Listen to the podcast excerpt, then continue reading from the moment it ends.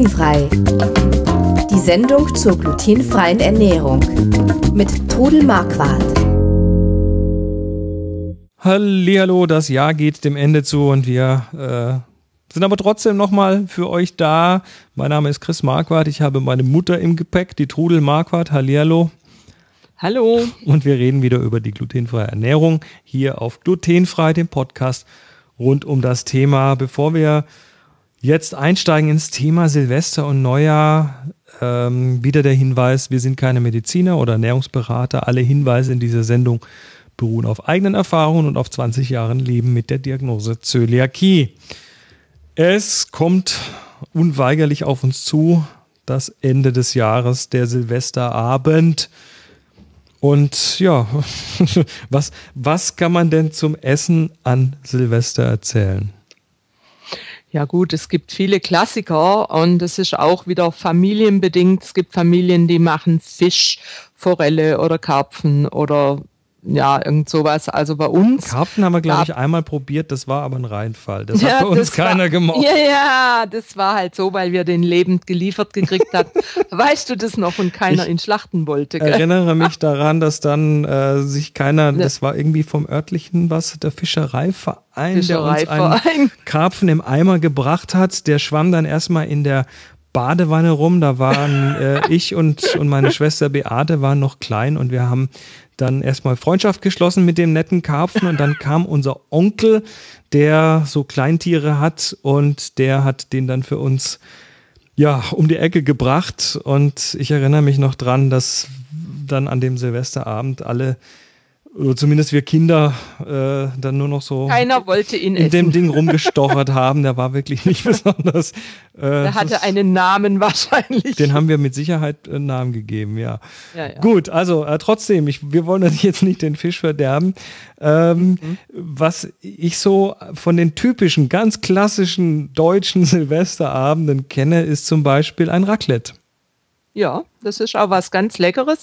Und das ähm, kann man also völlig glutenfrei machen, der Käse. Und wenn der drei Monate alt ist, ist er auch laktosefrei. Und auch für die, die nur Ziege und Schaf vertragen, es gibt Ziegen-Raclette-Käse. Muss, muss es denn überhaupt Raclette-Käse sein? Ich meine, das wird einem immer so verkauft, ja. als ob man anderen Käse da gar nicht reintun dürfte. Ja, stimmt doch nicht, oder? Haben, ja, nee, stimmt nicht ganz. Aber diese Raclette-Käse haben halt einen hohen Schmelzgrad und, und sind dann schön cremig. Also manche Käse werden auch zäh, wenn man sie äh, so im Pfännchen heiß macht. Aber wir haben auch immer andere Käse dazu genommen und ja, beim Raclette, da kommen ja dann die Kartoffeln dazu. Das klassische Raclette, da muss ich mal an meine Kindheit denken. Ich habe mein erstes Raclette im Wallis in der Schweiz gegessen. Da war ich noch ein Kind und mein Vater hat uns eingeladen zum Raclette-Essen. Und wir haben keine Ahnung davon gehabt. Das klassische Raclette war einfach dieser Käse, Kartoffeln, Perlzwiebeln und Gürkchen. Sonst gab es nichts. Und dann dazu. wird der Käse da, glaube ich, heiß gemacht und dann direkt vom Leib runtergeschabt, richtig? Ja, ja, die haben dann so eine, das ist so, ach, wie so ein Ofen oder, oder weiß ich, und da kommt dann diese, dieser Käse wird dann dagegen gehalten und dann wird er mit einem Schaber auf den Teller geschoben. Mhm. Und wir waren ja vier Kinder und früher zu Hause und dann hat jeder so einen Käse drauf gekriegt und wir haben dann diesen Käse gegessen und haben dann die Kartoffeln und die Gürkchen leer gemacht, aber keinen zweiten Käse. Ich nehme an, das war meinem Vater zu teuer bei vier Kindern, sechs Leute. Aber wir haben Raclette kennengelernt. Sehr schön. Ja, heut, heute hat man ja typ, typischerweise dann so ein Raclette-Gerät auf dem äh, auf dem Tisch stehen und hat dann so Pfännchen und jeder geht dann, ja, dann um und holt sich dann seine Zutaten. Genau. es gibt Salami und es gibt Paprikastreifen, es gibt Ananasstückchen, Walnüsse. Man kann eigentlich fast alles dazu machen. Manche machen dann auch noch kleine so Hackbällchen, die man dann oder Fleischstückchen, die man oben drauf dann noch braten kann. Man kann Salate dazu machen, aber ich mag eigentlich nach wie vor das klassische Raclette. Bisschen Speck, ja, und, und aber eben auch so ein bisschen Gürkchen oder sauer eingelegtes Mix Pickles oder so. Das reicht mir dann zu diesem Raclette und das ist eigentlich was Gutes. Und, und das Raclette ist an sich erstmal glutenfrei überhaupt kein Problem. Also solange nee, man da kein Brot dazu isst und äh, genau. dann müsste man und, halt glutenfreies Brot dazu essen.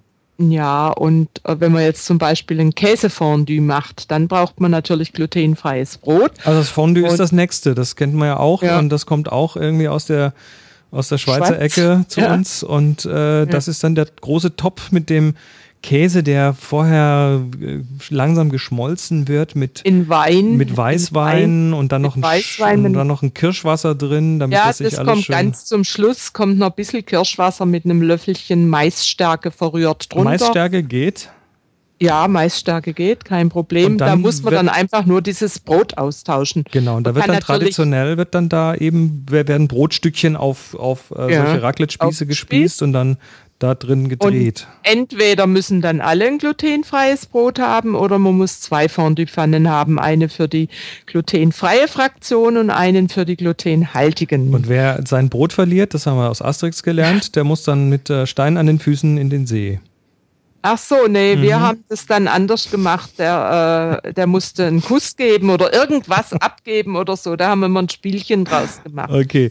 Ähm, Fondue Fleischfondue. Wollte ich sagen, es gibt ja jetzt auch das, außer dem klassischen Käsefondue, zum Beispiel ein Fleischfondue. Das ist dann äh, heißes Öl, richtig?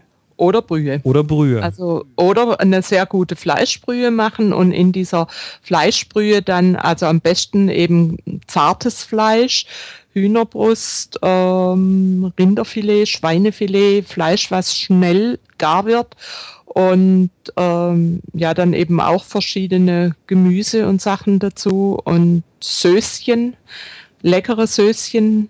Da gibt's selbstgemachte oder eben auch aus der Flasche. Also ich bevorzuge die selbstgemachten, habe auch einige Rezepte auf der Website für Soßen. Mhm. Unter Suppen und Soßen. Da sind ein paar gute Soßen drin mit Kokos und Anan Kokosmilch oder mit Ananas und ja, scharfe Soße oder eine ähm, Remoulade und also das ist was Gutes. So, jetzt da haben wir uns mhm. jetzt haben wir uns ver verpflegt am äh, Silvesterabend und äh, gehen alle mit vollen Bäuchen ins Bett. Ja, und dann am nächsten Tag ist Neujahr und da gibt es jetzt auch so ein paar typische Rezepte, die ja, also da dazu passen. Genau, eigentlich backt, hat man ja schon die Neujahrsbrezel. Die findet man jetzt auf deinem Kochbuch aber nicht. Nein, also da mache ich einfach nämlich meinen Hefezopfteig und mache aus diesem Hefezopfteig ohne Rosinen dann forme ich eine Neujahrsbrezel. Ich könnte das Rezept vielleicht mal noch extra einstellen und dann mache ich einen dünnen kleinen Zopf und setze den unten auf die Brezel, also mache eine größere Brezel und bei unseren Bäckern gibt es die ja in glutenhaltig zu kaufen und das äh, die lost man dann aus oder macht ein Würfelspiel äh, und der dann eben die besten Punkte hat, der kriegt dann eine Neujahrsbrezel. Ich glaube, da müssen wir, das, das ist ein komplett neues Thema, weil die, die Neujahrsbräuche, ja, ja. die sind ja irgendwie übers ganze Land verteilt, ja, irgendwie anders. Also was auch noch so ein Neujahrsgebäck ist, das sind Krapfen, also entweder Berliner oder also Krapfen halt äh, fettgebackenes. Das sind auch so typische Neujahrsgebäck. Was ist fettgebackenes? Erzähl mal. Also es wird frittiert in einem, in einem Topf oder in einer Fritteuse.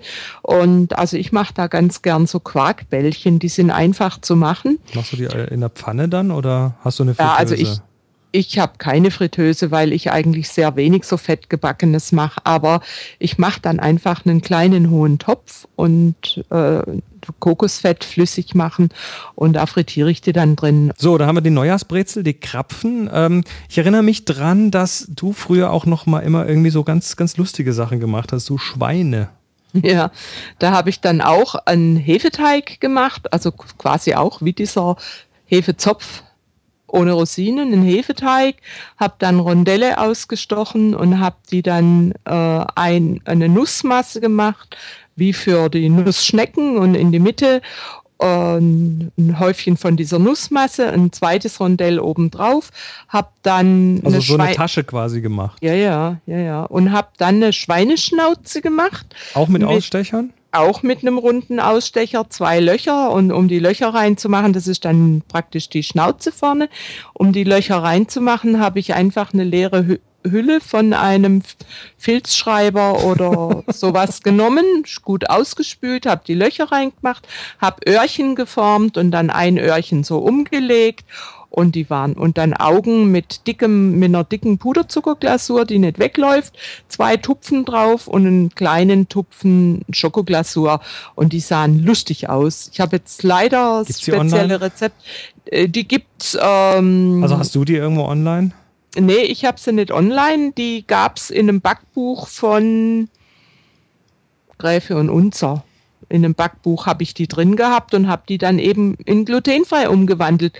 Guckt mal im Internet nach so Neujahrsschweinchen. Oder ich habe zum Beispiel die gleichen aus Mürbeteig gemacht. Einfach runde ähm, Mürbeteigtaler ausgestochen und dann zwei aufeinander mit Marmelade gefüllt, so wie die Spitzbuben. Und dann eben auch äh, diese Schnauze drauf gemacht und die Öhrchen. Und oder ich habe äh, Muffins gemacht. Ich habe jedes Jahr ein anderes Neujahrsgebäck. Einmal habe ich Muffins, Neujahrsmuffins gemacht. Da setzen wir auch einen Link. Und die habe ich dann verziert mit Marzipan, ähm, Kleeblättern. Also irgendein Glückssymbol.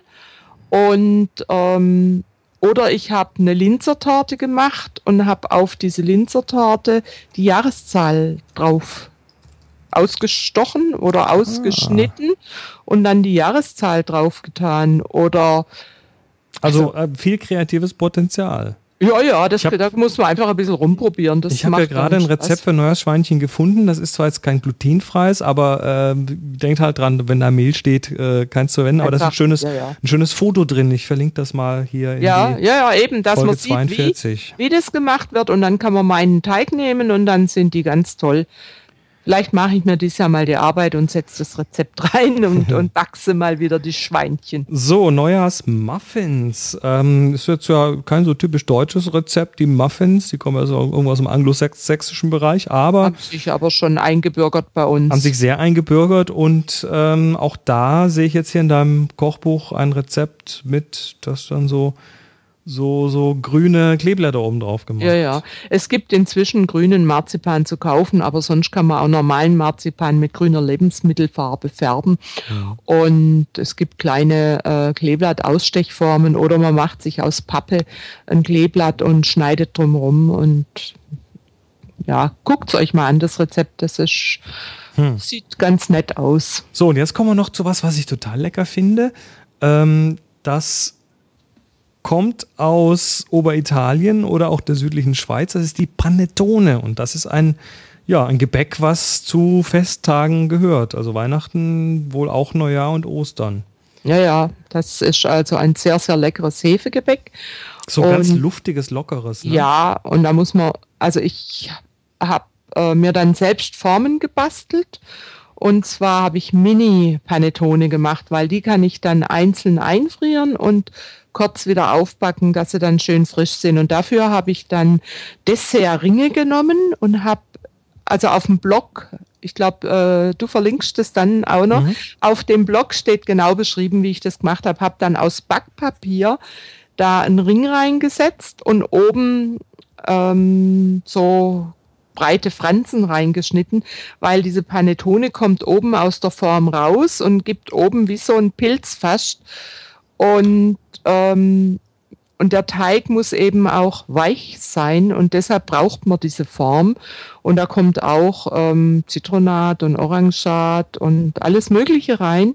Und die sind so, so lecker. Und Gut, Ja. jetzt haben wir wieder allen den Mund wässrig gemacht. Ich glaube, wir, wir mal langsam mal aufhören und was essen, oder? Genau, gut für heute. Jetzt äh, wird es dann eh Zeit fürs Abendessen. Dann würde ich sagen, wir machen den Deckel zu, wünschen euch äh, schönes, schönes Brutzeln, Fondue, Raclette und so weiter für Silvester und Neujahr. Wir kommen aber nächste Woche wieder.